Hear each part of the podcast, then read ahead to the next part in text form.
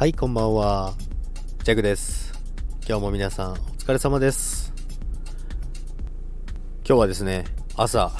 下克上という占いがあったんですけど、まあ下克上とまではいかないですけど、まあうちの会社のですね、まあはっきりとは言えないですけども、まあ、シェア拡大ということでですね、来年のシェアを、あの、うちの方に、えー大幅に拡大してもいいよという話が来ましてですね、おこれはやっぱりあの、占い通りだなと思いまして、まあ、下克上とは違いますけど、まあ、ありがたいお話をいただいてまして、まあ、もちろん条件もあるんですけども、まあ、それを、まあ、どうやってやっていくのかっていうのを、これから決めて、あさってまでに回答しなきゃいけないので、まあ、もちろん、シェア拡大はもちろん、この仕事は取りに行きたいので、楽しんでいきたいと思います。